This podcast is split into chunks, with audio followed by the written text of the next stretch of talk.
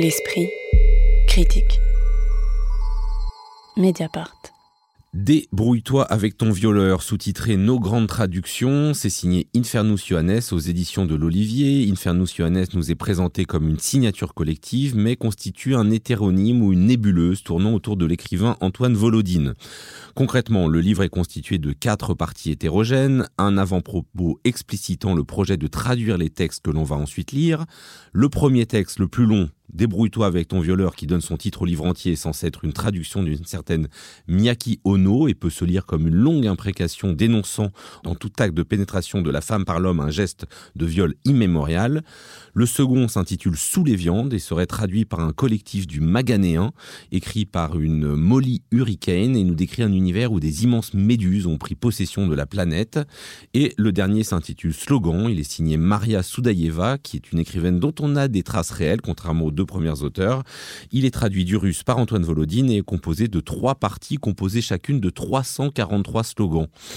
Si tout cela n'est pas limpide, ce n'est pas seulement de mon fait. Qu'est-ce que vous avez compris de ce livre, Lise Wajman Mais oui, je suis bien d'accord avec vous. Euh, c'est-à-dire que je pense que lire Volodine, ça implique euh, ou ça incite à devenir spécialiste de Volodine et que c'est très difficile de comprendre euh, Volodine sans plonger dans son univers, un univers romanesque très étrange, très fort, peuplé de personnages avec ces noms qui claquent, euh, personnages qui errent dans des états incertains entre la vie et la mort, confrontés à la violence de pouvoirs dictatoriaux dans un monde en ruine ravagé par les radiations, la guerre. Ce qu'on retrouve donc de livre en livre, c'est son 46e sur un projet euh, qui en compte 49 en tout, hein, nous a-t-il annoncé. Hein. Plus que trois donc. plus que trois, donc, de ces livres qui compose une littérature volontairement cryptée pour égarer euh, ceux qui surveillent, hein, les ennemis, ceux qui sont au service de l'oppression. Donc comprendre suppose un travail de la part du lecteur, un travail en complicité qui lui permette donc de repérer, de se repérer entre les différents hétéronymes de Volodine, de s'orienter dans la construction de cette somme, même parfois d'être sensible aux contraintes formelles qui guident l'écriture, des multiples de 7, des nombres impairs. Bon. Alors moi, je ne suis pas euh, parvenue à devenir la spécialiste de Volodine que sa lecture requiert, comme il y a des spécialistes de certains univers de fantasy, je pense qu'ils détesteraient la comparaison, euh, par exemple, qui peuvent vous faire la généalogie d'un personnage mineur. Je n'arrive pas à faire ce travail de parce que les univers obsessionnels euh, m'angoissent et les univers post-apocalyptiques me terrifient. Donc euh, et là, on est servi pour vous. Non, alors voilà, je ne suis, je, je, dois le dire, hein, j'ai regardé de très près le livre, mais on ne peut pas dire que je sois vraiment parvenue à le lire précis, enfin, page après page, de manière, enfin, comme une lectrice détendue aurait dû le faire. Pierre Benetti. Moi, je trouve qu'à l'inverse, c'est un livre qui, dit beaucoup d'un projet qui est pour moi un des plus pénétrants, enfin, euh, écrit en français euh, ces 30 dernières années, disons. Euh, alors, plus que Volodine, qui est simplement un des pseudos ou des hétéronymes, pour dire précisément de ce projet, c'est c'est le projet de la bibliothèque post-exotique. Il a, il a appelé ça comme une sorte de mouvement littéraire. Évidemment que c'est un peu potache aussi, puisque Volodine avait signé un texte qui s'appelait Le post-exotisme en 10 leçons leçon 11, où il donnait un peu les règles de ce mouvement et euh, la construction de ce, ce Explicitez-nous ce mouvement, parce qu'on sait bien que bah, le mouvement maintenant, il y a toujours une dimension ironique, hein, c'est comme le, dogme euh, du cinéma danois, mais là, du coup, c'est un mouvement sans règles, mais l'idée est de donner parole à un ensemble de voix, de personnages euh, protagonistes d'un monde qui ressemble plus ou moins à notre 20e siècle, mais alors, si c'est possible, encore plus violent, enfermés dans une Très souvent, il y a une mention d'un espace carcéral, une tour, un bâtiment de haute sécurité, souvent c'est appelé comme ça, dont proviennent toutes ces voix qui nous racontent des histoires, des bribes de récits, souvent dans des, c'est vrai, des airs euh, post-apocalyptiques. Et Volodine se veut le porte-parole euh, de ces voix quand il transcrit ces récits. Et là, il se veut traducteur avec ces traductrices-là.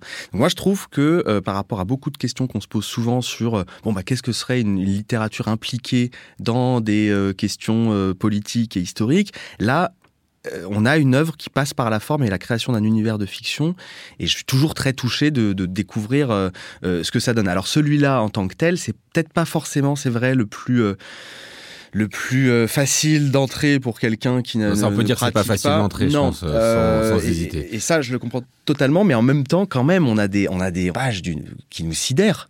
Bah alors justement, avant qu'on en entende un extrait, euh, Louisa Yousfi, sur euh, l'objet général. Bah moi, typiquement aussi, je ne connaissais pas euh, Volodine jusqu'alors. Alors justement, moi, contrairement à Lise, au contraire, j'étais plutôt impressionnée. J'ai pas l'impression qu'il fallait que, comment dire, comprendre ou qu'il fallait rentrer en complicité avec le texte. Il me semble au contraire que c'était un texte qui est guerrier, en fait, qui est arrivé vers moi et qui m'a fait la guerre, quoi, avec lequel je me suis vraiment littéralement battue et je dois dire que de cette bagarre, j'en suis sortie vaincue. C'est-à-dire que c'est un texte qui arrive et qui martèle, qui martèle vraiment euh, des phrases, qui martèlent ces vérités qui sont extrêmement radicales, qui sont vraiment euh, folles, quoi, qui sont des, vérités un petit peu hallucinées et qui moi, elles ont fini par me gagner quoi. Elles sont rentrées dans ma tête et du coup j'ai eu le sentiment d'avoir été embrigadée dans cette armée euh, souterraine de soldats. Et à la fin, je me dis, oh, ok, en fait, je, je suis, je suis des, vôtres, quoi. Je, je, veux bien, je veux bien, je veux bien en être.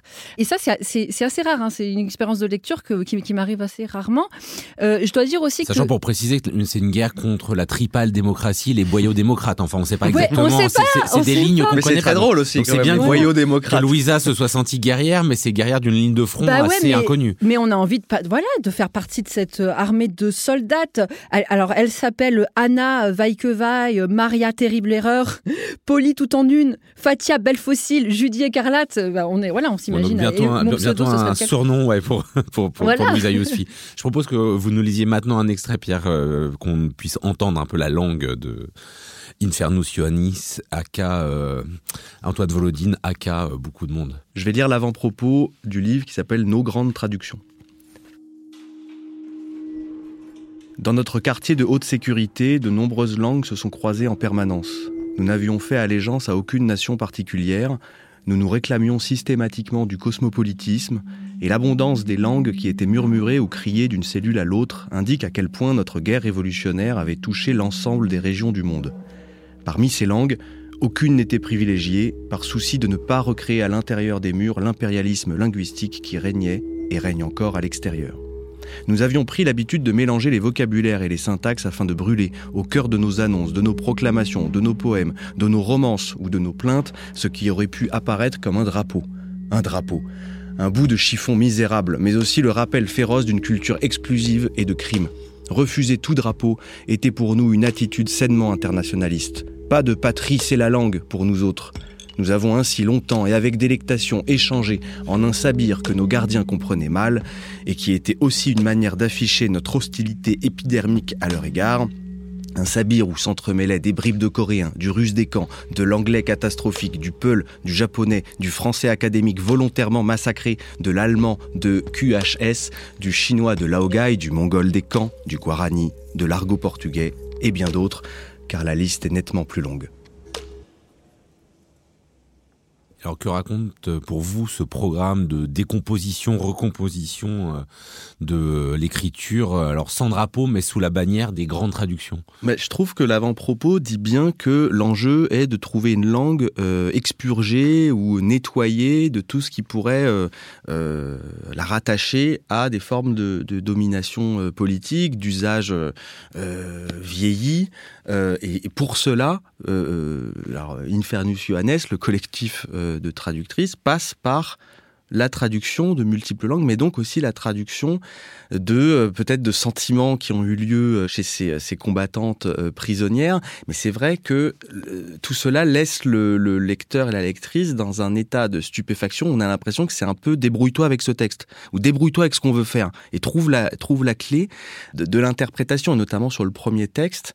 Il y a un, il y a un, problème sur le message euh, même, puisque c'est un, un, livre qui veut passer des messages, c'est le, le, propre de ce livre, puisque l'idée est de passer des messages comme un, un, résistant passe un message codé ou un, ou un prisonnier passe un, un, message euh, en dehors de sa cellule, mais ça se brouille, tout se brouille, puisqu'on est dans une fiction et en, et en plus dans une traduction. Donc moi, moi ça m'a beaucoup stimulé d'entrer dans ce livre qui se présente doublement euh, brouillé. Alors effectivement, il faut peut-être prendre les trois ensembles, les trois parties tour à tour sur ce premier euh, texte qui donne le titre générique Débrouille-toi avec ton violeur, donc il y a une sorte d'imprécation euh, longue, répétitive, euh, qui impose l'idée que toute pénétration de sperme dans le corps féminin serait l'aboutissement d'une structure de viol multimillénaire. Donc Louisa Yousfi, vous avez dit que bah, vous avez Bah, je- été oui, coup, j'ai été convaincue. Non, mais on finit. Bah voilà. Non, mais je veux dire, évidemment, après, une fois qu'on sort du texte, bah, on est sorti. C'est comme, comme si on sortait d'une secte et on se rend compte que ce, que, ce qui nous avait traversé. Donc, il, il nous a traversé quelque chose comme une espèce de radicalité sans appel à laquelle on a, on a quand même peu. euh, Oui, voilà. non, non, non, mais ça, la radicalité, voilà. elle est présente. Ma, Mais- ma mais question derrière, c'était est-ce la- que, les coups portent ou Ouais. est-ce que c'est des fois des coups d'épée dans l'eau Parce que. euh, En fait, d'abord sur la question de la polyphonie, moi j'ai que j'ai trouvé assez assez fort, c'est que cet univers euh, polyphonique, il ne repose pas vraiment sur la diversité des voix comme c'est véritablement euh, annoncé puisque en fait euh, ces voix j'ai trouvé qu'elles disaient la même chose qu'elles le disaient même de la même façon et pourtant on sent qu'ils sont plusieurs euh, derrière, que c'est comme euh, une armée qui les, euh, qui donc une, armée euh, hallucinée, onirique, etc. Mais du coup, j'ai le sentiment que voilà, ça, donnait à voir ce que c'était qu'un texte euh, politique, donc qui a force de collectif, qui a force de peuple, donc de peuple souterrain et, rebelle. Et ça, finalement, peu importe les, conditions réelles de son écriture, puisque finalement, on se rend compte que c'est un homme, c'est un homme qui a, écrit ces, textes féministes. Bah moi, je- j'en suis pas outrée. Enfin, je trouve que c'est quand même extrêmement bien fait.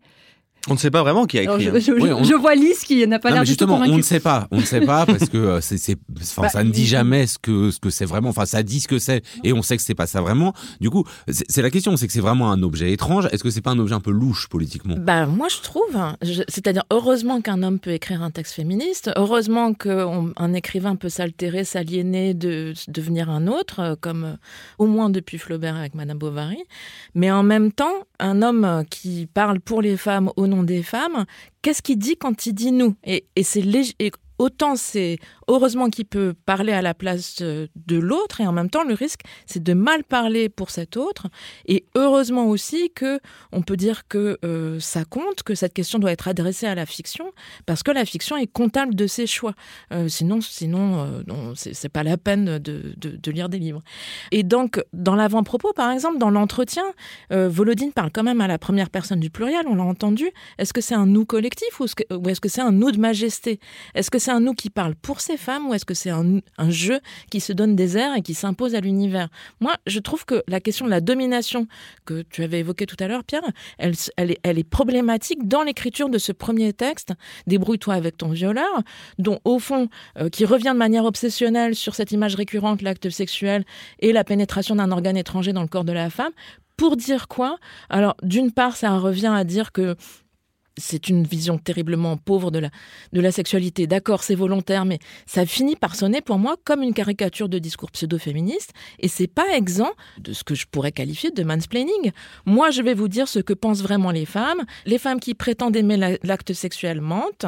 hein, je, cite le texte. Elles ne savent pas qu'elles mentent et qu'elles ne font que répéter quelque chose qu'on les a forcées à croire. Mais qui nous parle, quoi Enfin, Mais justement, qui nous parle, c'est toute la question, puisque c'est une œuvre qui a remis en cause, contrairement à beaucoup de livres que nous lisons dans l'esprit critique et que nous lisons par ailleurs, qui a remis en cause intégralement la notion d'auteur.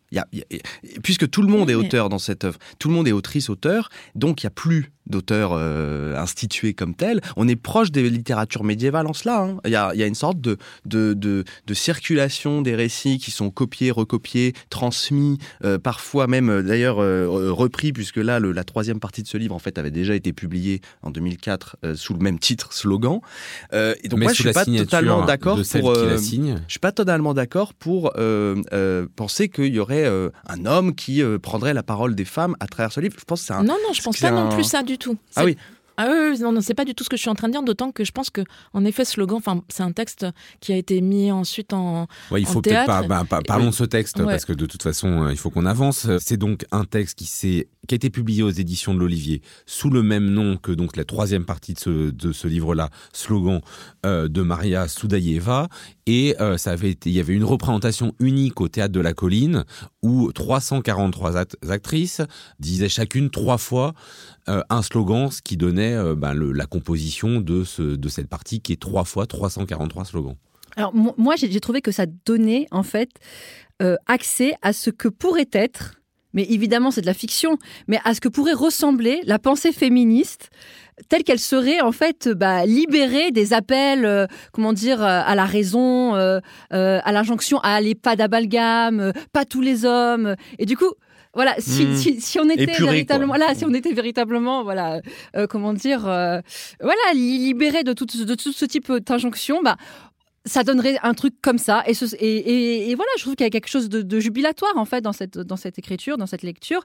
sur, les, les slogans, bah, évidemment, moi, j'ai pensé aux colleuses. Vous savez, hmm, les colleuses. Euh, oui, parce qu'il faut dire que là, on passe euh, au majuscule, donc ce qui joue aussi sur cet effet-là. Hein. Donc les colleuses qui collent des, des, messages dans la ville en général, voilà, pour pour dire, pour informer que voilà qu'il y, y, a eu des, féminicides, etc. Et, et, là, je me suis dit, mais ça aurait de la gueule en fait, hein, que ce type de slogan apparaisse dans les murs de nos villes. Des, alors avance, masqué, fracasse, chante, avance, tue ou alors rejoins celles qui trahissent. des, messages comme ça, on prend le, métro et on tombe sur ça. Ouvrière du feu, frappée. Ouvrière du cuivre et du sang, frappée. Soldat sans bras, frappée. Cantatrice nue, petite sœur, frappée. Ah bah ça brûle. Hein. C'est une démonstration de force, quoi. Sachant que, euh, donc en plus, euh, ces 343 slogans sont décomposés en un programme minimum, un programme maximum et des instructions combattantes. Bon, on attendra le euh, futur nom de scène de Louisa Yousfi dans le prochain Infernus Johannes. Débrouille-toi avec ton violeur, c'est paru aux éditions de l'Olivier. L'esprit critique. Mediapart.